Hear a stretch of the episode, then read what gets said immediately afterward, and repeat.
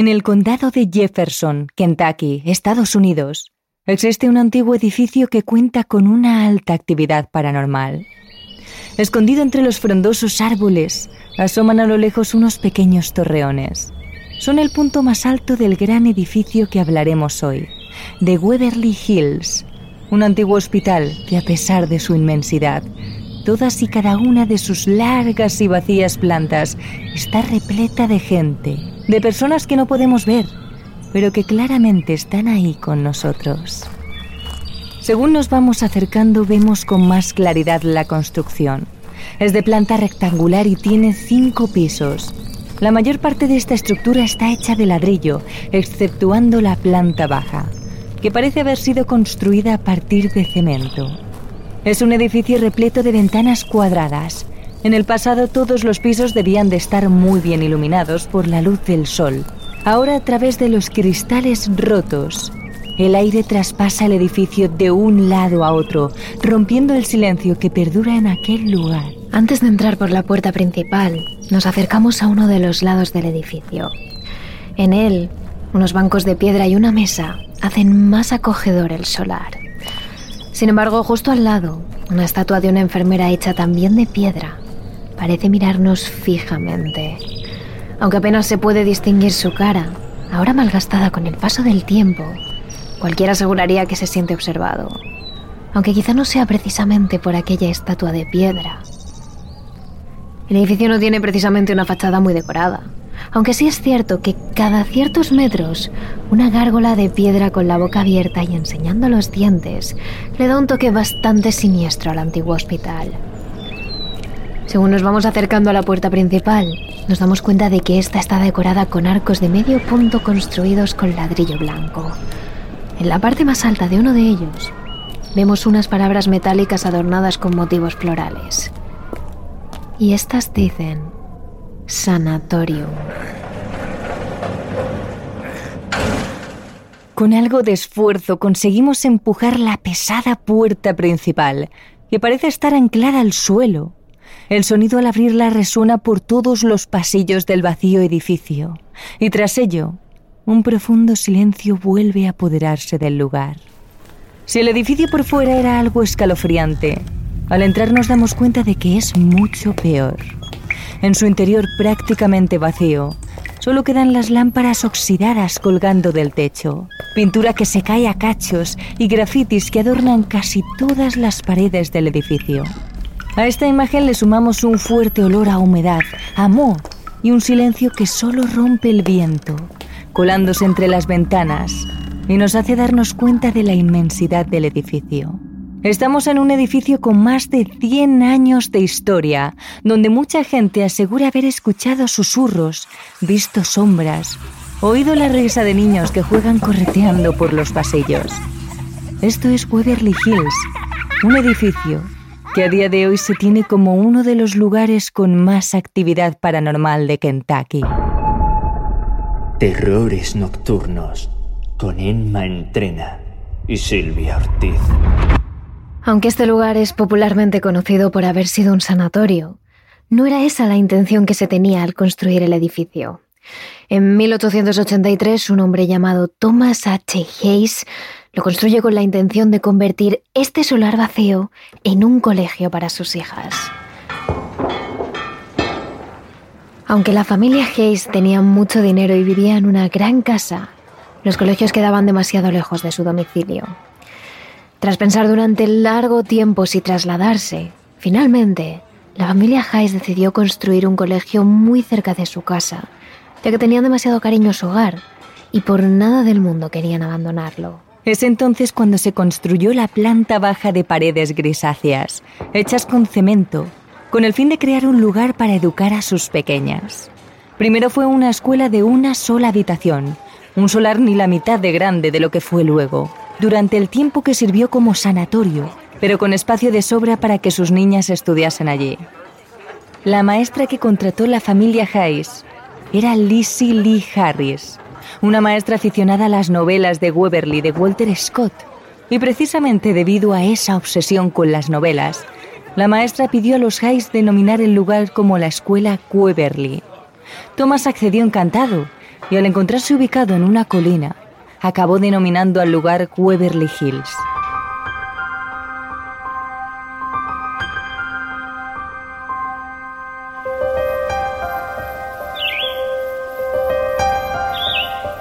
Sin embargo, a principios de la década de 1900, el condado de Jefferson se vio afectado por un fuerte brote de tuberculosis. Al ser un terreno húmedo cerca del río, el ambiente favorecía la propagación de la enfermedad. Por eso, en muy poco tiempo, gran parte de la población de Jefferson contrajo tuberculosis. Fue alrededor del año 1908 cuando las autoridades hablaron con la familia Hayes para utilizar su colegio como sanatorio.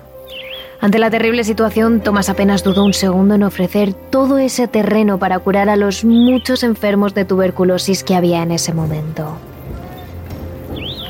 En 1911 comenzaron los preparativos para crear el hospital. Primero aprovecharon el bloque construido y crearon cabañas de madera en ese mismo terreno, donde podían llegar a albergar a unos 40 tuberculosos. Sin embargo, era muy poco espacio para la multitud de enfermos que había por aquel entonces, y las camillas donde descansaba la gente enferma se empezaron a acumular y acumular en los pasillos. Los diferentes pabellones, en un principio destinados para enfermos más graves o más leves, o habitaciones para niños enfermos, comenzaron a utilizarse desesperadamente y sin clasificación ninguna, para poder acoger a los numerosos enfermos que llegaban al hospital cada día. La situación llegó hasta tal punto que aquellos enfermos que eran trasladados al hospital por cualquier otro motivo acababan contagiándose de tuberculosis. E incluso el propio personal del centro acabó sufriendo de primera mano las consecuencias de padecer esa enfermedad. Fueron muchos los enfermeros y enfermeras que acabaron también teniendo tuberculosis.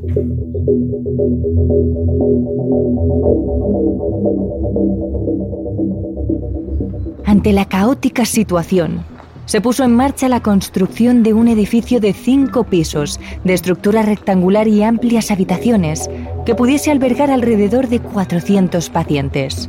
Tras dos años de trabajos a contrarreloj para sacar adelante ese edificio, el 17 de octubre de 1926 se inauguró el hospital de Waverly Hills y empezaron a entrar los primeros pacientes. De ser un terreno casi vacío, con pequeños cubículos que hacían de hospital e intentaban acoger a duras penas a todos los enfermos, Waverly Hills pasó a convertirse en uno de los centros más modernos y avanzados de ese momento. Prácticamente todos los enfermos eran enviados al centro, uno de los más grandes, conocidos por la mayor parte de los ciudadanos, donde según se creía, daban increíbles medicinas a los enfermos que se curaban poco tiempo después. Pero lo cierto es que la tuberculosis es una enfermedad que por aquel entonces se llevaba infinidad de vidas casi a diario. Miles de personas murieron a causa de ello y otras muchas tuvieron graves secuelas durante el resto de sus vidas.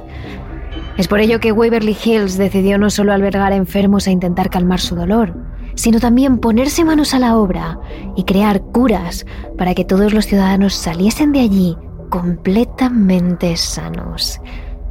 Sin embargo, esta idea solo quería decir una cosa. Los médicos debían experimentar con los enfermos hasta conseguir dar con el remedio definitivo. Una de las ideas sobre la supuesta cura de tuberculosis que se tenía por aquel entonces, no solo en Kentucky, era que con el aire fresco todos los tuberculosos se curarían. Waverly Hills, ubicado en una colina y con un ambiente húmedo, abría absolutamente todas las ventanas del centro un largo periodo de tiempo. No importaba que el calor asfixiase a los enfermos, como tampoco se tenía en cuenta que hiciera un frío húmedo que calase hasta los huesos. El objetivo era que se curaran y que la enfermedad desapareciera. Y si eso significaba que los pobres enfermos postrados en camas tenían que soportar la temperatura que fuera, en Waverly Hills cumplían con ello. Pero no tardaron mucho los médicos en darse cuenta que esta no era la solución definitiva al problema, ni mucho menos. Es por ello que buscaron otras supuestas curas que quizás con mucha suerte conseguirían curar a los enfermos. Una de ellas consistía en exponer los pulmones de los infectados a luz ultravioleta. Se pensaba que de esta manera los enfermos acabarían curándose, y si el pulmón solo tenía una zona afectada, lo que hacían era arrancar las costillas para llegar hasta el órgano y quitar el trozo afectado del pulmón. Posteriormente cosían todo y dejaban que el paciente se recuperase. Pero otra vez más, tras mucho experimentar con los pacientes, los médicos se dieron cuenta de que eso no servía. Probaron entonces la idea de dar de sí los pulmones y volver a conseguir que estos tuviesen su tamaño y capacidad inicial, ya que la enfermedad afectaba directamente al sistema respiratorio y esto, por consecuencia, acababa dañando los pulmones. Antes la posibilidad de agrandar de nuevo los pulmones, los médicos tuvieron una idea. Quizás consiguieran devolver el tamaño a estos introduciendo globos en su interior. Lo que harían sería inflar globos lo más que pudiesen e introducirlos en los pulmones. Y a su vez, cortar algunas costillas y músculos para que así pudieran expandirse al máximo. Otra de las soluciones fue aplicar a estos electroshock. Sin embargo, y al igual que con las ideas anteriores, esto solo conseguía empeorar la situación de los pacientes y, en los peores casos, hacer que estos sufrieran una dolorosa muerte. Esto hizo que durante los años 30 aproximadamente, Waverly Hills fue un hospital donde murieron multitud de personas bajo su techo. Algunas apenas tuvieron tiempo de darse cuenta de que su vida llegaba a su fin, y otros, por el contrario, murieron entre terribles sufrimientos que poco a poco les fueron consumiendo. En el momento más álgido de la tragedia, muchos de los cadáveres comenzaron a ser sacados del hospital a escondidas. El equipo médico esperaba hasta que fuera completamente de noche para llevar una carretilla con cadáveres y sacarla fuera de Waverly Hills. Sin embargo, no lo hacían por la puerta principal. Utilizaban un túnel subterráneo que conectaba el hospital con una zona cercana al condado y que normalmente había sido utilizado para introducir cargas de medicamentos al edificio. Pero a partir del año 1943, cuando se introdujo la streptomicina, un medicamento utilizado para tratar ciertas infecciones bacterianas, se consiguió acabar con la mayoría de casos de tuberculosis. Poco a poco, el gran centro de Waverly Hills se quedó cada vez más vacío. En pocas semanas las plantas más altas dejaron de ser utilizadas y según fue pasando el tiempo, cada vez eran menos los pacientes que iban allí a tratar su enfermedad. Cuando apenas quedaban muy pocos pacientes, el hospital decidió trasladar a estos a otro centro más cercano a la ciudad y en junio de 1961 el sanatorio Waverly Hills cerró sus puertas. Sin embargo, como bien hemos mencionado, desgraciadamente durante los años en los que el sanatorio estuvo abierto, multitud de personas perdieron la vida y en el condado de Jefferson comenzaron a surgir los rumores. Las últimas enfermeras que trabajaron allí, junto a algunos de los pacientes, aseguraban escuchar gente caminando por los pasillos a altas horas de la madrugada Decían que cuando los largos y fríos pasillos del Waverly Hills estaban totalmente oscuros y sumidos en un profundo silencio, se comenzaba a escuchar cómo alguien caminaba por los pasillos de un lado a otro sin parar. Esa entidad parecía saber cuáles eran las pocas habitaciones que todavía estaban habitadas, en las que algunos enfermos descansaban y se recuperaban. Según contaban los propios pacientes, los pasos se acercaban a su puerta en plena noche. Ellos escuchaban perfectamente cómo se aproximaba su puerta e incluso los pocos que se atrevieron a mirar veían por debajo del marco de la antigua puerta una sombra que se paraba. Se mantenía ahí durante un largo rato. No hacía absolutamente nada. Hay quienes afirmaron que durante aquellos instantes escuchaban una respiración forzosa al otro lado de la puerta como de alguien a quien le costara mucho respirar. Lo mismo escuchaban las enfermeras cuando estaban de guardia en el despacho. De pronto oían a alguien corretear como si fuera un niño jugando. Cuando se asomaban al pasillo, asustadas, sorprendentemente, no había nadie. Lo cierto es que las personas que salían de allí sentían un profundo alivio, principalmente por haberse recuperado, pero también por dejar de escuchar y sentir aquellas presencias que merodeaban por el hospital durante la noche. La quinta planta, la que empezó a dejarse de utilizar en cuanto la situación mejoró, era la zona más embrujada del sanatorio Durante los años en los que el complejo estuvo a rebosar de pacientes, la quinta planta era para los enfermos mentales. En concreto existen dos habitaciones, donde a día de hoy son sin duda las que más actividad paranormal tienen, la 502 y la 506, donde se alojaban enfermeras interinas que cuidaban de los enfermos todo el tiempo. En 1928, en una de esas habitaciones, una de las enfermeras se quitó la vida. Lo hizo poniéndose una soga al cuello durante la noche, para que nadie notase su ausencia hasta mucho tiempo después de que ella hubiera fallecido. Nunca nadie supo por qué la enfermera decidió quitarse la vida. Hay quienes dicen que por el colapso del hospital en aquel momento y el exceso de trabajo, la joven decidió quitarse la vida. Otros compañeros afirmaron que se trataba de una mujer depresiva y que su estado de ánimo llegó tan bajo que decidió poner fin a todo. Pero lo cierto es que la situación no quedó ahí. No muchos años más tarde, en 1932, en esa misma habitación, otra enfermera interna se quitó la vida. Se dice que fue porque un doctor abusó de ella y poco después se enteró de que estaba embarazada. Cuando la mujer le contó todo al doctor y le propuso casarse con él para poder sacar adelante a su futuro hijo, él fingió no haber hecho nada con ella nunca y dejó que ella sola se buscara la vida. A día de hoy, las personas que suben hasta la quinta planta y entran dentro de la habitación 502, donde ocurrieron aquellos terribles acontecimientos, dicen sentir una profunda tristeza. Parece que el sentimiento de agobio y de depresión de ambas enfermeras que perdieron la vida allí ha quedado de alguna manera encerrado dentro de aquellas paredes. Aunque ahora el edificio esté completamente abandonado, después del sanatorio de Waverly Hills se volvió a abrir, esta vez convertido en un geriátrico donde alojar y cuidar a las personas ancianas.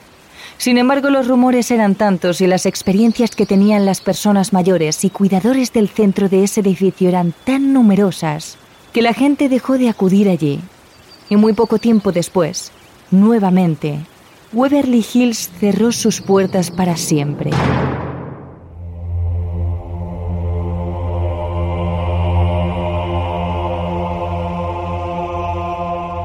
Tiempo después existieron varios proyectos de reapertura para el edificio. Se pensó primero en convertirlo en una cárcel, pero estaba demasiado próximo al pueblo y los vecinos protestaron.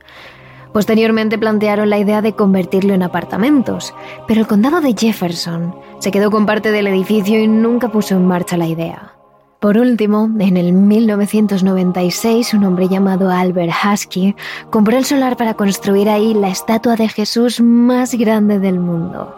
Se inspiró en la estatua del Cristo Redentor ubicada en la ciudad de Río de Janeiro, en Brasil, y la idea era hacer que ésta fuera de unos 46 metros de alto aproximadamente, y que el edificio sirviese como iglesia para aquellos que se acercasen a rezar a Cristo. Sin embargo, las donaciones que se hicieron para poner este proyecto en marcha no fueron suficientes y una vez más, Waverly Hills quedó completamente abandonado.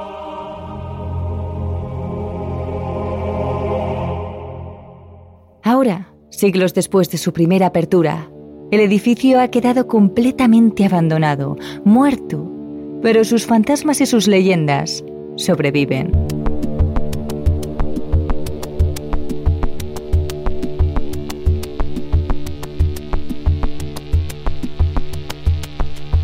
Además de las enfermeras que se suicidaron en la quinta planta del edificio, en este lugar transitan varios fantasmas que se han convertido ya en viejos conocidos de los vecinos del lugar y de aquellos que se atreven a visitarlo.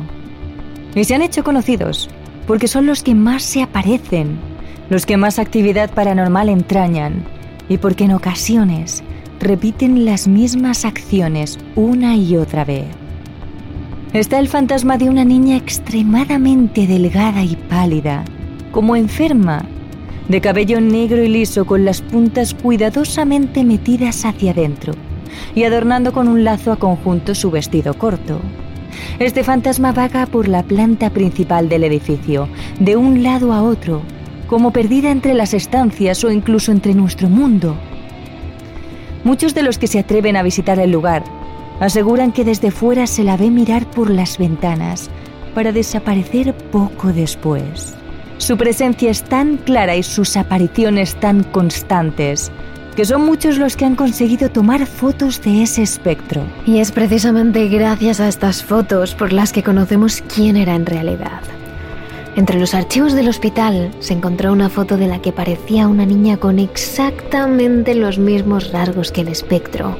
Eran idénticas, dos gotas de agua. Tras la foto, se encontraron estas palabras escritas a mano.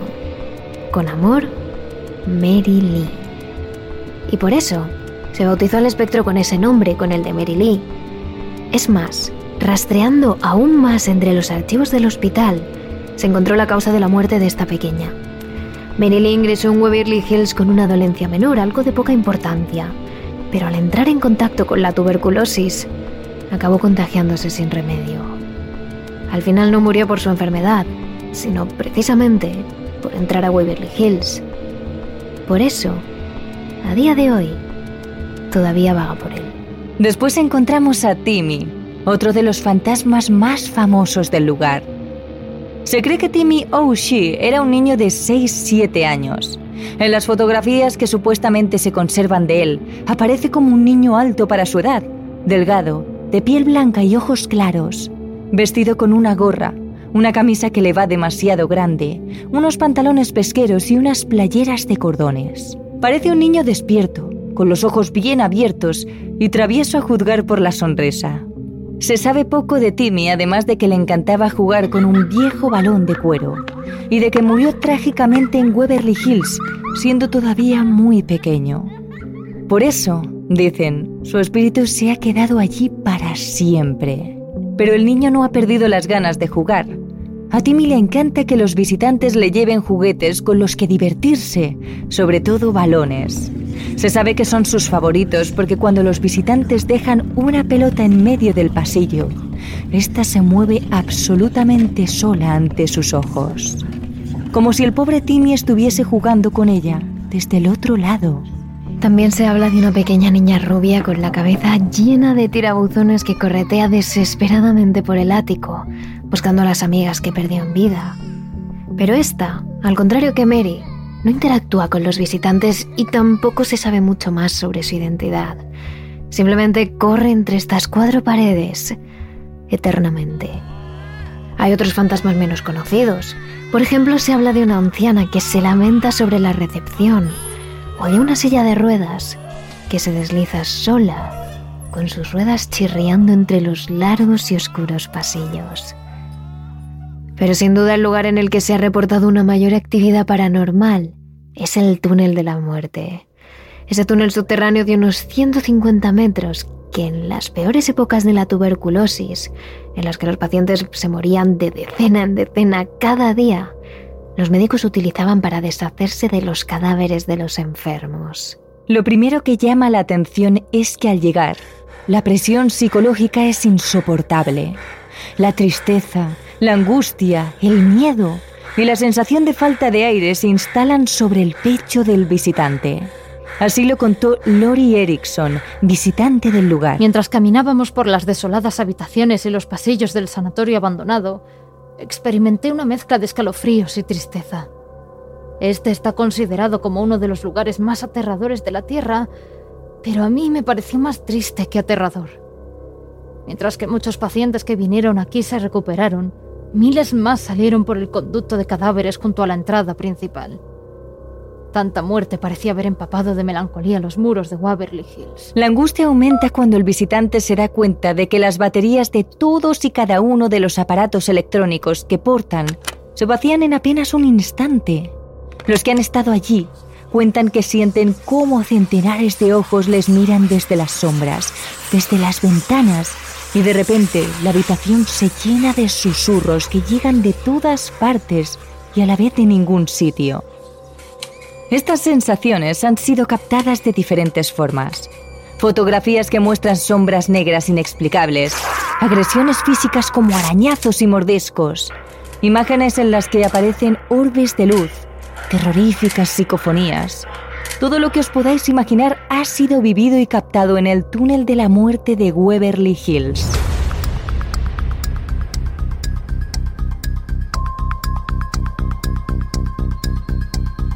Una de las investigaciones más famosas realizadas en este sanatorio abandonado es la de la Asociación de Cazafantasmas de Louisville, la LGHS, con su fundador, Kate Bates, a la cabeza. El equipo se internó en el edificio en una calurosísima tarde de verano y llevaron consigo todos y cada uno de sus aparatos. Decidieron entrar por el ala de la morgue y nada más entrar, el medidor electromagnético se volvió loco. Así lo explica el propio H en los archivos de su investigación. Mientras descendíamos por este pasillo casi totalmente negro, mi medidor de campo electromagnético comenzó a hacer clic y en unos momentos estaba saltando en la escala. Uno de los principales equipos que se utiliza en la detección de fantasmas es un medidor de campo electromagnético o medidor de campos electromagnéticos. Se cree que los fantasmas son una forma de energía y que cuando se presentan interrumpen los campos electromagnéticos naturales en su vecindad.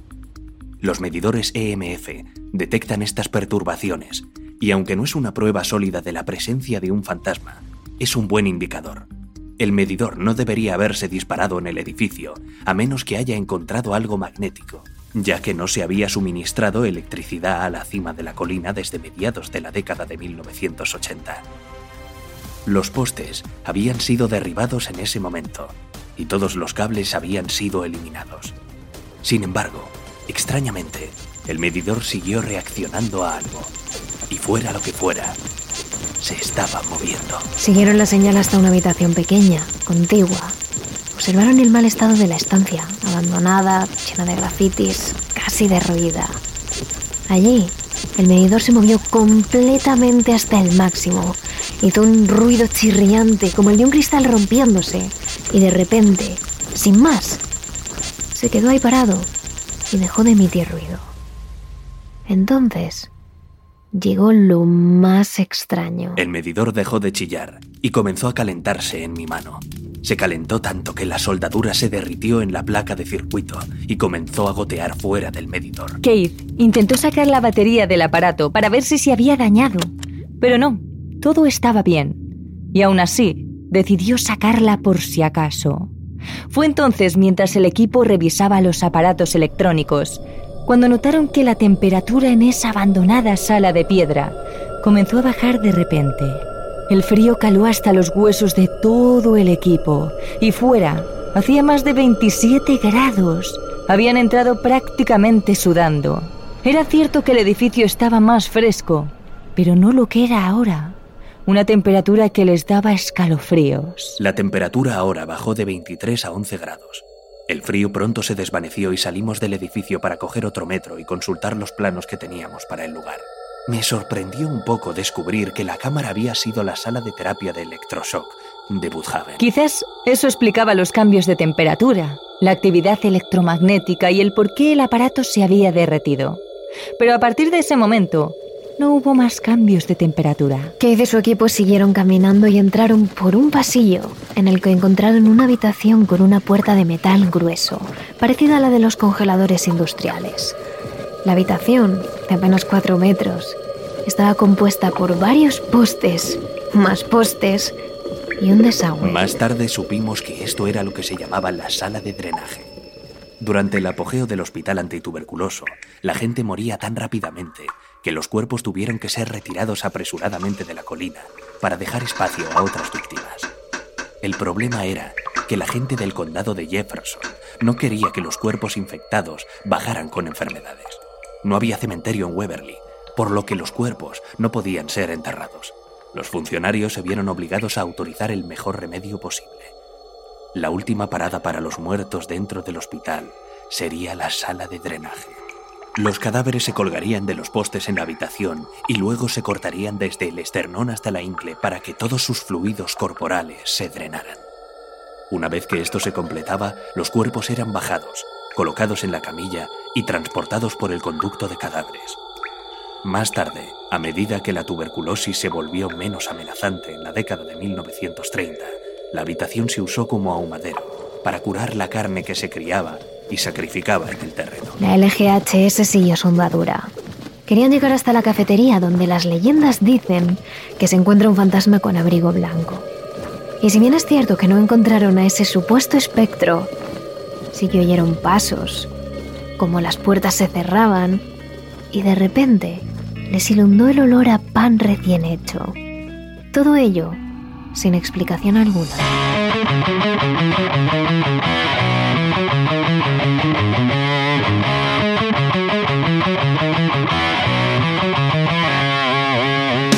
Debido a esos incidentes, los medios de comunicación se hicieron eco de la historia de Waverly Hills, de la experiencia de Kate H y de las muchas otras que contaban los visitantes.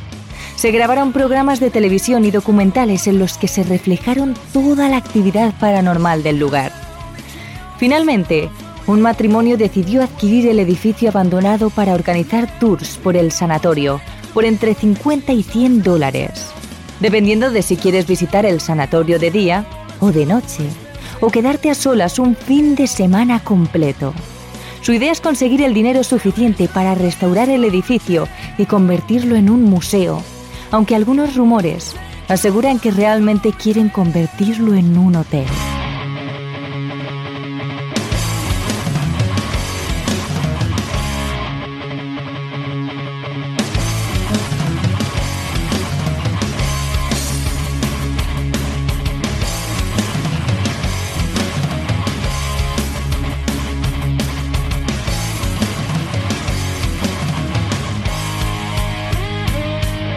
Esta es la historia de uno de los lugares más encantados del mundo. Una historia de la que podríamos hacer varios capítulos más solo contando las experiencias de gente que entró por sus puertas y salió aterrada.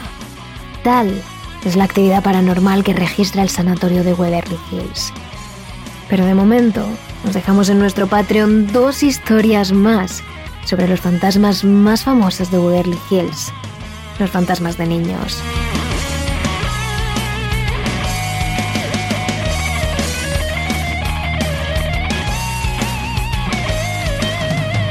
Además recordad que durante toda la semana estaremos subiendo fotos y vídeos del lugar a nuestras redes sociales. Así que no os olvidéis de seguirnos. Somos arroba terroresn en Twitter y arroba terroresnocturnos barra baja TRN en Instagram y TikTok.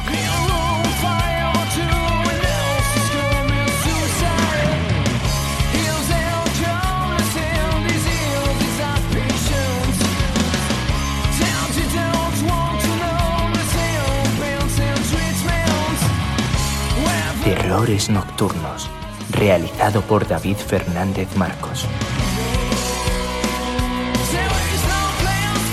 Si quieres más capítulos extra de Terrores Nocturnos, solo tienes que unirte a nuestro Patreon.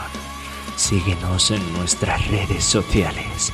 Somos arroba terrores en Twitter y arroba terrores nocturnos barra baja en Instagram y TikTok.